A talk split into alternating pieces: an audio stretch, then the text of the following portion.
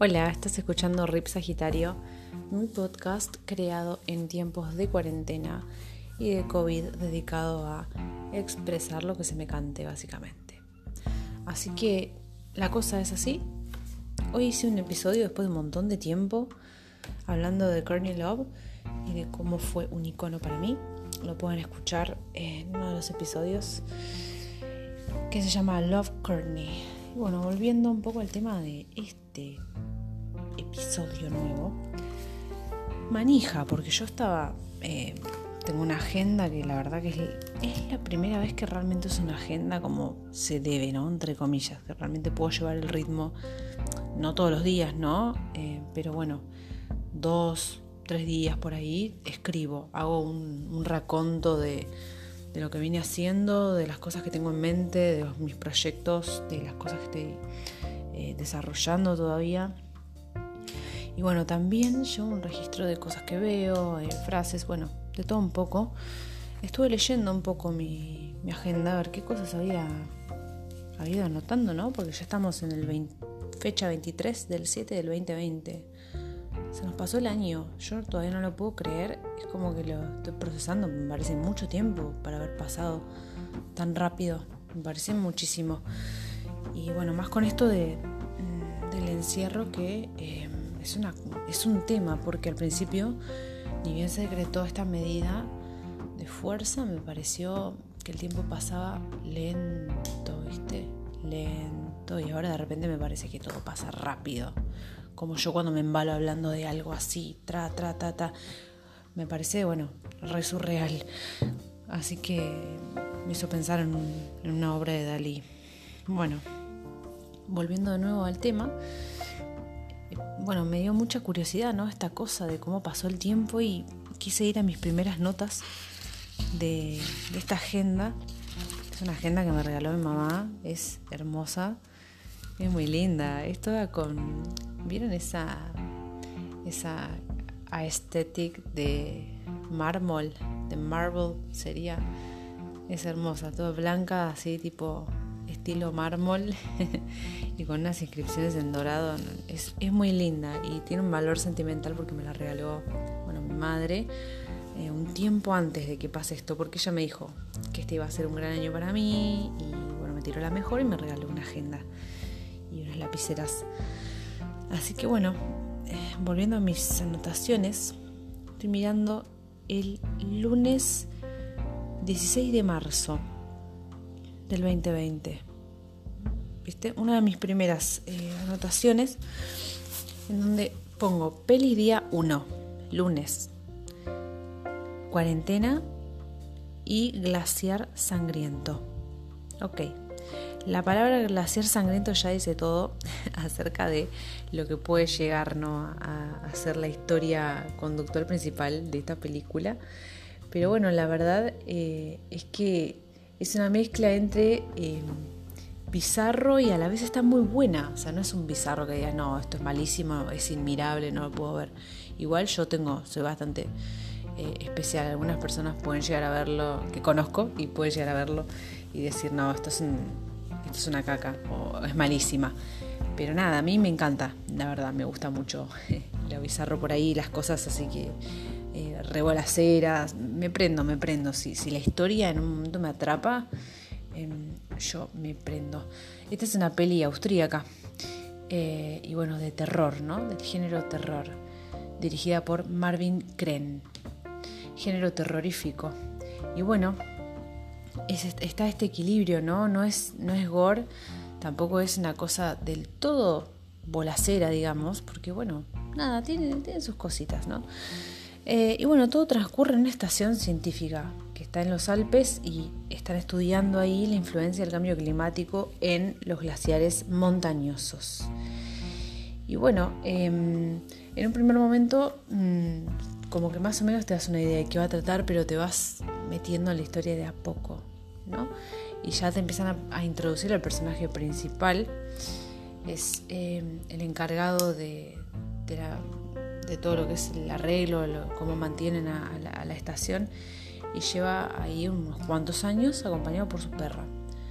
Y bueno, me, gustó el hecho de que metan a, un perro como este ruido es la lapicera, che. Estoy hablando y no sé si es un, tic, lo hago para no comerme las uñas, no sé, no sé, no sé, no sé. Cosas inconscientes. Bueno, volviendo a lo nuestro. Eh, bueno, es el encargado, tiene una perrita preciosa eh, y se perfila, se, ve claramente que tiene problemas eh, con el alcohol. Pero bueno, es un tipo muy capaz, trabajador, que conoce el lugar como nadie. Y bueno, hay una, situación, o empiezan a, va, él descubre, ¿no? Un glaciar teñido de rojo. Bueno, una experta eh, que también está en, esta estación obtiene una muestra, la analizan y van descubriendo una bacteria. Y yo no voy a contar más nada, ¿no? Pero bueno, me hizo acordar mucho, eh, últimamente se me pegó esa muletilla, el no sé, decir algo y decir, bueno, nada, el día estuvo gris hoy, ¿no? Como ese, el no se me repegó, es algo que van a estar escuchando mucho de mí porque I don't know why, pero bueno, se me pegó, se me van pegando palabritas o maneras de... A todos nos pasa, ¿no? Eso fue a propósito. Bueno, by the way, volviendo a esto, esta película Glaciar Sangriento me hizo acordar mucho a una peli de, de deformes en el desierto. Eh, la verdad que no me acuerdo el nombre.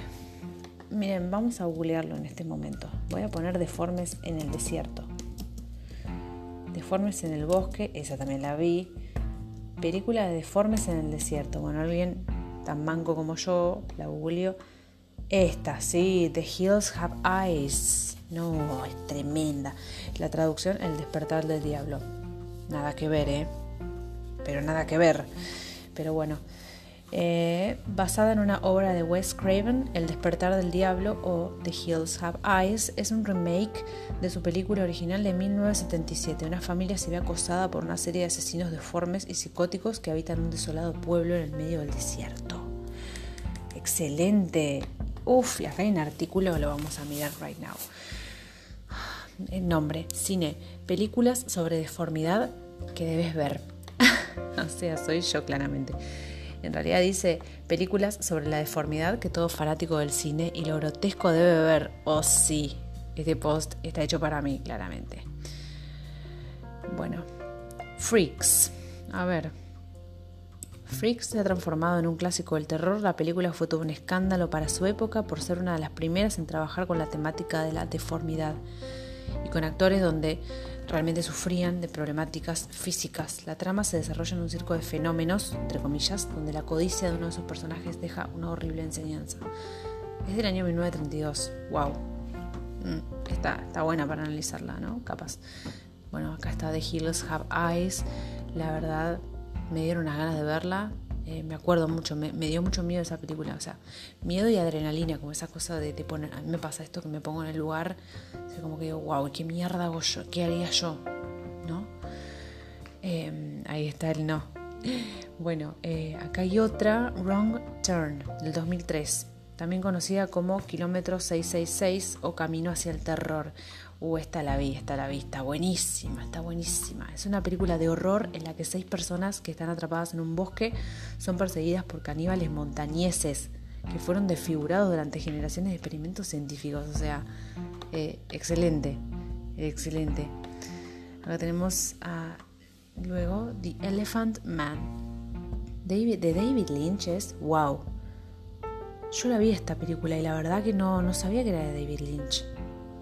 Excelente, pensé que no había nada, no había visto nada de Lynch. Posta no em, lo reconozco por, por su nombre, todo lo que dicen acerca de él, que son elogios, ¿no? Mayormente lo consideran un tipo muy, muy, mm, eh, muy culto, pero no, no es lo que quiero decir, como que lo consideran una, personalidad que aportó mucho al arte del cine, eh, de la fotografía y bueno, de las tramas. Em, yo la verdad que Twin Peaks no la vi, em, tampoco me muero por verla. Em, sí me causa intriga, ¿no? Porque, no sé, no, no busqué mucho del tema, pero sé que es de una persona que desaparece y eso está bueno. pero bueno, no sé, quiero verla si se va a resolver el enigma, porque no me gusta ver cosas que dejan enigmas abiertos. Descubrí eso, como que no dejes abierto, decime lo que pasa, pero no tengo ganas de andar pensando qué pasó. Contame qué pasó con la flaca. La encuentran, eh, yo quiero que me revelen todo. A mí, contame con detalles, describime, mostrame todo. Así que eso, quiero todo. Anyway, bueno, The Elephant Man, volviendo a esto, buenísimo. Tenemos eh, Castle Freak, ok, de Stuart Gordon, de 1995. La verdad que no, no, la conozco. Stuart Gordon es un director que se especializa por llevar, con llevar los escritos de Lovecraft. Bueno, a Lovecraft lo conozco, compañero mío de la secundaria. Ah, que decía, no, Lovecraft es un escritor muy famoso. Eh, leí un cuento de él de unas, de unas bestias ciegas una vez. Lo voy a buscar porque no me acuerdo cómo se llama, pero está muy bueno, lo quiero recomendar. Me había olvidado de eso. Esta película de horror está basada en el relato del intruso. Un padre que lucha por salvar a su familia de mortales y extraños sucesos que se llevan a cabo en un castillo que ha heredado. Ok, bueno. Bien, una que quiero mencionar, que acá no veo que esté, quiero mencionar, em, ahora no me sale, Buah. El cien pies humano, Human Centipede. Seguramente muchos la conozcan. Em, la 1, la 2, no sé si hay en la 3, pero bueno, vamos a dejar este artículo porque la verdad que las que menciono ahí no vi ninguna de las que siguen. No voy a opinar de algo que no vi. Eh, pero vamos a buscar el 100 pies humano. Yo sé que hay un par. Human Centipede. Ok. Um, ¿Dónde me dice cuántas hay, loco? Porque no me acuerdo si son dos o si son tres. O sea. Oh, Dios. Bueno. No lo encuentro, gente. I don't know. Pero la verdad que la recomiendo. Creo que son dos. Pero bueno, no estoy segura. Em, la recomiendo porque está súper tremenda. Es súper bizarra. Es súper como. Mm, ya el nombre lo dice todo. Terror de gore, claramente lo es. Así que bueno, eh, todo esto en orden de viene a que estaba hablando de Glaciar Sangriento y bueno, estas películas que, me encantan. Y bueno, de Glaciar Sangriento rescato que haya un perro, o sea, lo cual está bueno y está malo porque sufro mucho cuando hay perritos en las películas. Como Soy Leyenda. Con Soy Leyenda en el cine lloré, por ejemplo, cuando le pasa al perro lo que le pasa yo lloré porque digo, no, pobrecita. O sea, lloré por ella, no por él. O sea, no, no es que dije, uy, pobre Will, se queda solo. No, pobre gordita, la perrita, me pongo en el lugar de, ella y en el lugar de Will también. De decir, uy, loco, qué mal, qué horrible que pasa esto. Y bueno, así que, bueno, Glaciar Sangriento sí, la recomiendo, la recomiendo, está buena, está para ver. Y comer algo rico mientras la ves. Es bolacera en algunas partes, pero es mirable, sí. Así que bueno, esto saco en limpio de mis notas. Eh, después la peli cuarentena, no sé cuál hice referencia. Vamos a poner a ver, cuarentena película. Eh, don't Quarantine. Ah, es esta, la del terror, suspenso, sí, la vi, la vi. No una encima, bastantes veces. pues está buena. Sí, sí, sí, sí del 2008, terror suspenso. Una reportera y su camarógrafo quedan atrapados en un edificio y graban la epidemia de una enfermedad desconocida. Uf, me encantó, me re encantó. Y en esta también te remetes en, los personajes y en toda esa adrenalina de estar escapando, de estar cuidándote, viste ahí. Todo, me encanta. También recomendable, re, re, súper recomendable. Así que bueno, con esto concluimos este segundo episodio de hoy, que ya es un montón. Venía sin, sin grabar nada porque, nada, lo mismo de siempre, no tengo tiempo. Y cuando hablo de algo, bueno, quiero tomarme mi tiempo, digamos, y, explayarme. bueno, decir todo lo que se me venga a la cabeza. Así que bueno, acá estoy disfrutando de, mis medias vacaciones porque sigo trabajando de todas maneras. Pero es un recreo de la facultad de otros cursos que estoy haciendo, como conté Así que bueno, que descansen. Es la una y cuarto de la mañana. Del 23 del 7 del 2020. Que descansen lindo. Un beso para todos.